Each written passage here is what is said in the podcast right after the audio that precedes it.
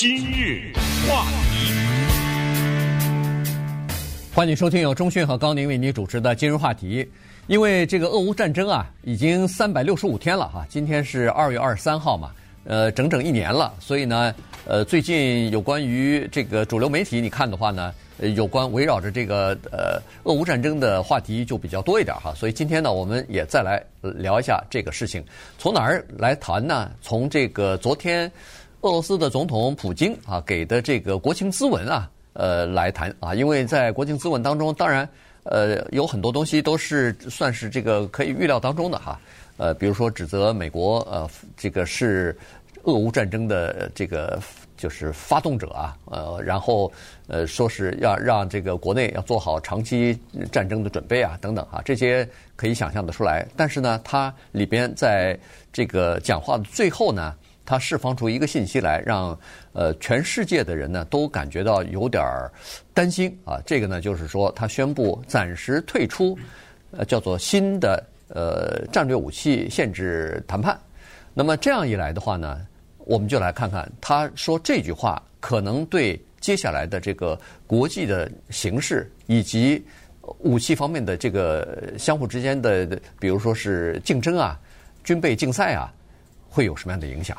他是不是星期二啊？他的国庆咨文，星期二，星期二的时候做的这个国庆咨文，当时呢，他说的这句话呀，立刻就引起国际强烈的反响，因为很多人对于冷战时期的所谓军备竞赛呢，那是记忆犹新的。这个新的削减战略武器条约呢，它的英文名字是特别有意思啊，给凑成了 New Start，叫做新的开始。为什么叫做新的开始呢？因为之前。美国和前苏联后来的俄罗斯之间呢，在这方面的协议呢非常多。最早呢叫做莫斯科协议，后来叫做 START 一、START 二、START 三，对不对？呃，历经了很多届的总统，到了二零一零年的时候，美国总统当时的 Barack Obama 在捷克首都布拉格的一个广场上，就做了下面的这一个宣布哈，我们稍微听一下。So today. I state clearly and with conviction America's commitment to seek the peace and security of a world without nuclear weapons. 呃，他的这就是我们美国坚定的是要把世界变成一个没有核武器的世界。我不是天真，我不很天真。这个目标也不会马上达到，可能在我这辈子看不到。要耐心。But now we too must ignore the voices tell us that the world cannot change. 对，我们不光要耐心，还要坚坚持不懈的努力。但是我们不能相信这样的一种声音在我们的耳旁，就是这个世界不能改变。哇，二零一零年的世界，奥巴马在这么美丽的广场上啊，大家看到那个画面上可以看到这个。古老的捷克的这种建筑下面，成千上万的人站在这，一种兴奋的感觉，因为他说的不是限制核武器，是希望有一天这个地球上没有核武器。谁不愿意听啊？当然愿意听这种话。而当时呢，俄罗斯的总统的名字叫做 Medvedev，叫麦德维德夫吧？呃，还梅杰维杰夫，维杰夫还是梅德夫啊？反正呃那个时候还不是 Putin 啊。然后呢，接下来就开始了这个叫做 New Start。这 New Start 有点。有点硬的硬拼起来的一个字哈，因为按照正规的缩写呢，应该是 SART，S A R T，但是呢，正好这个 strategic 里面有个 T，他就把那个 T 给摘出来了，所以是 Strategic Arms Reduction Treaty 这么的一个几个字的英文的缩写。这意思是什么呢？就是双方啊要把洲际导弹限制在七百枚之内，要把核弹头呢限制在一千五百。五十枚，同时，你这些核弹头还有发射工具啊，限制在八百个。我说，我有一千五，你有一千五，我悄悄的能一千六，你那儿亮两千三，怎么知道呢？他就接下来还有跟随的其他条款，就什么呢？在这个新的削减战略核武器条约的下面呢，有一个叫做相互之间的视察，我派代表团到你那儿去看去检查。对，这段期间看了多少次呢？自从自从这个条约生效以后，是三百二十八次，呃，然后呢，双方给各自写的报告啊是两万五千个，啊，包括这个里面报告里面详细的数字，哈，你有多少发射车呀？呃，有多少什么发射器啊？等等，是这个。但是呢，在疫情的时候啊，这个双方之间的这个视察，唰的一下就停了。对，疫情结束，或者说这个疫情的危害没有这么大，逐渐的恢复呃旅行之后呢，双方想要重新再恢复啊，就是当初的相互的检查。因为如果没有相互检查的话，那这这纸条约或者是双方签的这个东西，等于是废纸一张了。因为，呃，原来讲的是你增加的任何一枚导弹，呃，就是战略的核武器，都要通知对方，但你不能超过这个上限。但是即使是在上限之内，你的这部署的情况恨不得也得告诉对方。所以，否则的话，人家怎么知道你部署在哪儿啊？所以呢，这些东西啊。是双方之间相互的，你你检查我，我也检查你。但是呢，疫情之后呢，双方关系比较紧张啊。就是二零二一年，好像呃，这个呃，普京和那个拜登举行过一次啊，唯一的一次面对面的会谈。在面对面的会谈当中呢，双方是没有仔细的谈到这个 New START 这个呃削减战略核武器的这个新的条约，只是说双方还是有这个意愿啊，要呃把这个核武器呢呃限制在双方的这个规定的水平之内，但是没有继继续谈。可是双方在。后来，在一年之前打了仗以后，那就完全停止了。这个整个就几乎没有再动作了，因为俄罗斯方面禁止美国的检查团去谈了啊，去检查去了，说是你检查了我的核战略核武器发射场，到时候你把这个信息都给了乌克兰，让乌克兰来袭击我们，来炸我们。哎，也确实发生过一次啊，据说是在。俄乌战争期间，呃，乌克兰还真的用无人机袭击过这个呃俄罗斯的一个这个空军基地或者是发射场这个基地哈，就呃当然没有造成什么大的损失，但是这个呢给了俄罗斯一个警惕，说是不行。我知道你们在支持乌克兰，乌克兰如果知道我的各种各样的这什么呃发射的各种各样的信息或者核武器、核弹头存存放在哪里的话。那，那你如果告诉对方的话，那我不是就遭殃了吗？所以他其实已经制止，已经停止让美国的检查团去检查了。所以实际上这个条约就已经是形同虚设了。不过这个呢，现在他宣布暂时停止呢，等于是美苏就呃美国和俄罗斯之间唯一的一个有关于战略核武器的条约呢，现在等于啊，就看来是要废除了。那么废除了以后怎么办？咱不知道，因为当时二零一零年奥巴马站在那上做的宣布，然后签了约以后呢，是二零一一年二月五号生效，它是为期五年，所以到二零一六年就废除了。那么到了二零一六年头，肯定在之前大家如果一切都是正常的话，那就续签吧，对不对？再续个五年呐、七年呐之类的。但是这个情况现在接下来会是怎么样，咱们不知道。但最关键的是，你看到的这个合约啊，新的开始。就是直译哈，它只是美国和俄罗斯之间的呀，中国没在里头啊，对 对不对？伊朗没在里头啊，北韩没在里头啊，呃，这些国家他爱放多少放多少，他爱生产多少生产多少，他爱制造多少发射工具制造多少发射工具，而且这三个国家没有一个国家说我有意愿加入到这个协议里头来，对不对？所以这个时候呢，如果只是这两家签。其他那些不签的话，请问有多大意义啊？呃，对不对？因为我们签这个玩意儿的目的是为了减少人类的毁灭，是为了减少人类再次使用这个哈。人类历史上就使用过，说一次也好，说两次也好，一次就是大的哈，呃，两次就具体的，就二战的结束的那个时候。所以就是为了让这种事情不要再发生。那么显然，当时是在这两个超级大国之间签呢，是认为。其他的国家不构成威胁，对，但是现在有点麻烦了。就在这会儿，那北韩还在往天上发射呢，对不对？对，当然这个北韩、伊朗啊什么的，它只是增加一些不确定性哈。但是它签那个，它加入到这个呢，看来还是没有资格。所谓的没有资格，就是说你加入进来没用。原因是人家的上限是一千五百五十枚，韩呃这个北韩就是朝鲜和伊朗，他。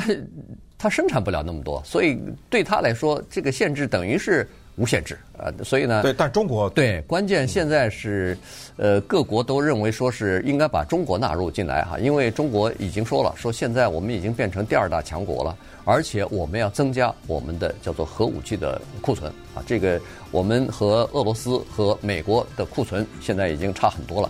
美国、俄罗呃和俄罗斯加起来占整个的这个核弹头的百分之九十啊。嗯。呃，中国还当然没有公布它到底具有有多少，但是几百枚总归应该是有的哈。所以现在可能要增加到一千枚，甚至一千五百枚，要和这个美国和俄罗斯差不多旗鼓相当，那才有具有这个相相互之间的威慑能力嘛。那这样一来的话。现在要不要让中国也加入到这个新的呃削减核武器的这个条约当中呢？反正中国是表示对这个他不感兴趣。嗯，我凭什么加入？对对，你们俩玩，把我给拉进来干什么？对，那么稍等会儿，我们再看看。那么这个有很多人产生的担心，就是军备竞赛是不是多余的？今日话题。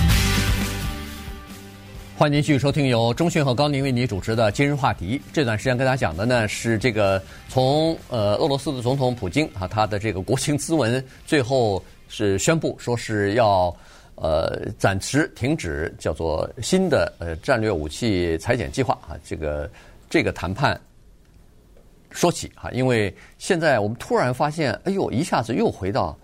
冷战那个时期了哈，一下子又回到一个叫做核战争或者说核的这个力量不稳定的这个时期。刚才说过了，除了这个核大国之间的唯一的战略武器的这个协议现在等于是。终止之外呢，呃，你像什么韩国呃，就是这个北韩呐，呃，北朝鲜啊和伊朗现在也积极的在发展这个核核子武器啊，所以像这样的这种国家，大家都担心说，如果他们手中握有核武器的话，那很可能有的时候他们就会非常轻率的去用啊，所以这个是一个担忧。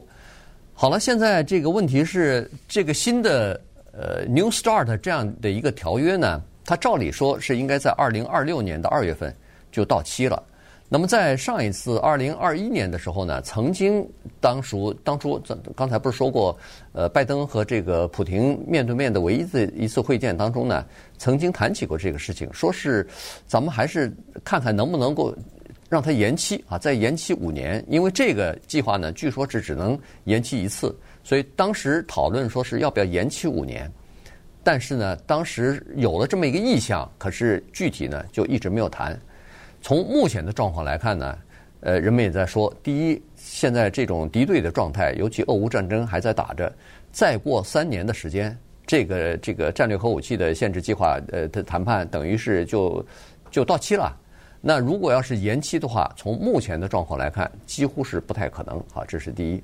第二，即使是能够延期，现在据美国的一些政界的人士和政府的高级官员私下里说，参议院。恐怕或者众议院恐怕也不会批准，所以呢，这个就等于是，呃，到二零二六年这个唯一的一个限制双方呃军备竞赛的这么一个协议呢，恐怕就要到期作废了。这个里面接下来产生的一系列的问题哈，首先就是当两个大国之间呢，在最高层失去了通讯或者是直接的沟通，那么这个时候呢，就会产生一系列的麻烦。关于这个，我们之前在讲到所谓中美气球之战哈，在这个问题上曾经提过关于什么不接电话呀什么之类这种问题。那么现在呢，俄罗斯跟美国也处在了这个情况之下，就是高层呢几乎失去了直接的沟通。所谓的直接沟通，就是你比如说，俄罗斯想知道你们美国这个武器啊，除了有限制之外，咱们说的什么一千五百五十个核弹头什么之类的。它还有一个叫做什么升级和更新，因为有一些武器呢老旧了，老旧了呢我又叫升级版。那么这种升级版，你有的话你得告诉我，然后如果双方没有沟通的话，这个你知道就跟人际关系完全是一样的，就人际关系如果缺乏沟通的话，它直接的一个反应就是猜疑，接下来第二个动作就是行动。嗯，我先是猜疑，而有猜疑的时候。我往往会假设为是真的，那么之后我就采取一系列的行动。那么我的猜疑就是说，哦，你的武器不更新不太可能，你可能在悄悄的更新。然后呢，你没告诉我，当然我也不接你的电话啊，对不对？你打我也，呃，我也不接你，我打给你，你也不跟我直接讲。最好的办法是咱也升级啊，对对不对？军备竞赛就开始了。军备竞赛就是这么开始的。呃，我我们经历过冷战的时候，很多现在稍微年轻点，不知道那个时候流行的各种词汇，detente 什么之类，缓和呀、啊、什么呃之类的，跟 呃 containment 啊，什么遏制啊、遏堵啊什么之类，就这种词汇。你知道冷战时候的军备竞赛是怎么发生的？就是这种没有沟通，然后互相猜，呃，越想越可怕。嗯，那么于是就各自的拼命的研发，但是在拼命的研发的背后有巨大的经济的代价。反正呢。叫做那个什么两弹一星啊，你记得吧？嗯、对，对，反正你卫星上天，什么原子弹测试了，老百姓生活就会比较辛苦。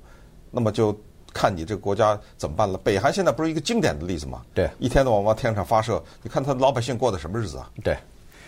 好了，现在的问题就是说，呃，美国和俄罗斯之间现在有极度的不信任，和双方之间高层的。